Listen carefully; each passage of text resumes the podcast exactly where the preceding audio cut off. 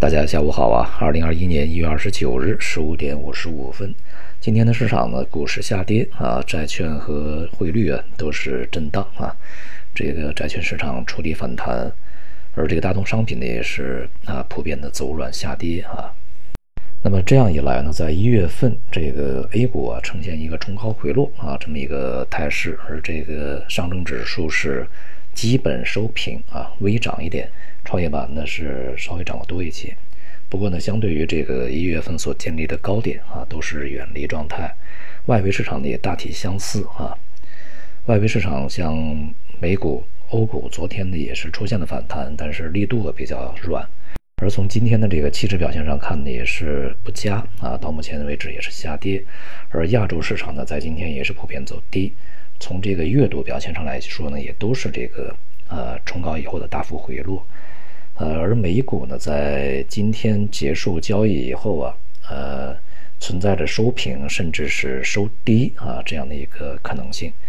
呃，可能温和收低是概率更大一点啊，这就使得整体的全球的股市以及大宗商品在一月份的表现不是特别好。啊，尤其大宗商品呢，在一月份呢是普遍下跌的，相较于股市而言呢，它的这个冲高回落的这种这个效应更加明显啊。那么也就意味着呢，在一月份整个风险市场里面的，呃，大多数的这个核心投资者啊，是选择了逢高出场了结。对于 A 股而言呢，它仍然是跟随着外部逻辑再去波动啊，甚至呢，某一些这个行业的呃操作呢，是跟随着外部的一个散户的一些这个动向而去波动。呃，从这个整个市场的逻辑上来说啊，目前呢，经过这个年初一个月的走势啊。越来越多的一些逻辑被逐渐的证伪啊，除了我们在之前所说的金融地产啊这些以外呢，紧接着这个资源类，在一月份啊是非常这个快的被证伪的，那么大消费的抱团也是这个逐步瓦解的啊，这里面最重要的一条就是这个所谓的顺周期啊这种大逻辑啊，呃，在跨年行情和接下来的二零二一年将充当整个这个市场引领者。呃，这么一个逻辑呢，现在是不仅是之前缺腿儿啊，现在恐怕两条腿呢都已经迈不动。两条腿呢，一个是货币政策啊，另外一个呢就是整个一个下需求啊，整个的一个爆发式增长。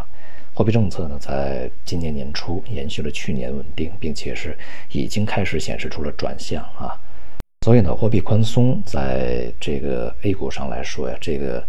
讲不通啊，它这个逻辑里面的两大支撑因素啊，目前看来是讲不通的。而另外呢，就是整个的这个行业的这个需求也好啊，行业的一些利润也好，接下来要去看，呃，去年的四季度的业绩以及接接下来一年啊，这个两千二一年这个一季度究竟会表现怎么样？至少从基建啊、房地产这个角度上来讲，已经被证伪啊。接下来我们看一下工业啊、制造业啊这些层面会怎么样？货币政策的这个边际收敛现在比较明显啊。今天呢，呃，这个公开市场操作央行是在一周以来首次啊，就是在一周啊前面四天都是这个净回笼啊，今天首次呃进行了净投放，呃，在前面吧，呃，对市场已经进行了警告啊，市场也显示出了它的这个应有的反应啊，无论是债市也好，股市也好，都出现了调整。那么在节前啊，央行的相对啊平复一下市场情绪，避免出现恐慌，这种操作是这个比较正常啊，也是顺理成章的。而且呢，在近段时间，随着呃资金比较紧，一些这个投机性的这个操作也开始出现啊，呃，不只是这个回购利率啊，呃，这个有所上升，而且今天甚至传传言啊，央行 SLF 的这个。利率要上调啊，这种传言呢，应该是质量比较低的啊，但是也是引起引起了市场比较大的一个波动啊，也就显示市场现在这个神经是比较紧张的，无论是股市还是债市都是如此啊。我们在前面讲的就是这个，与其说呀，这个市场的上涨呢是呃一些政策驱动啊，或者怎么样啊，这个不如说呢是在这个呃。整个机构抱团的过程中是一种紧张的一种这个上涨啊，惶恐的上涨。一旦有风吹草动呢，市场这个呃下行波动就会比较剧烈。股市和这个债市在接下来的一个月的表现呢，以及啊这个股市可能会继续下探。目前呢是回到了它去年下半年啊到这个今年年初啊，整个的一个呃整理的大的箱体的上上沿啊这个部分，以这个呃上证指数啊最为典型一些。呃，接下来呢会探箱体内部啊可能性会比较大，而债券市场呢会呃随着央行对于市场的一个年前啊啊，它一定还也会去进行一定安抚的啊。当然还会有一些这个财政投放的出现，对市场整个资金面呢都不会特别的冲击大，呃，会这个逐渐平稳下来啊，在接下来的时间里面呢会呈现一个震荡行情啊，这个走牛啊走熊啊，目前看啊这个条件都不是特别具备，而大宗商品呢势必啊还会延续当前调整的一个状态啊，继续的去这个进行充分的整理，尤其像这段时间啊黑色系。表现是比较差的，有色呀，这些也都跟上啊。农产品市场的整体氛围啊，对激励这个资产价格再度的大幅飙升呢，不是说特别有利啊。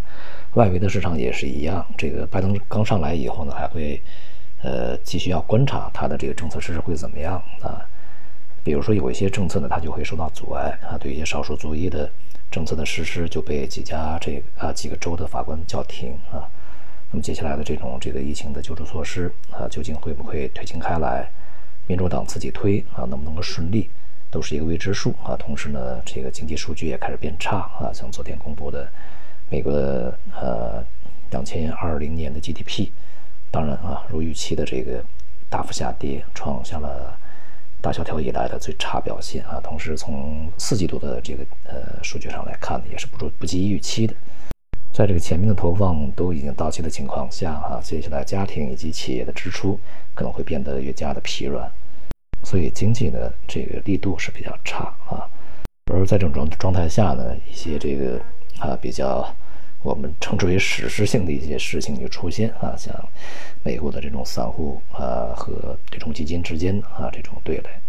其实散户呢，我们总说的不成军啊，这种对垒呢，其实就是散户有组织啊。散户有了组织，他就不是散户了。所以呢，它内部的一些这个呃机理呀，它和市场本身的这种这个机制呢，并没有什么明显的改变。而且呢，现在市场上对于这个呃舆论上面吧，对于这件事情的评价呢，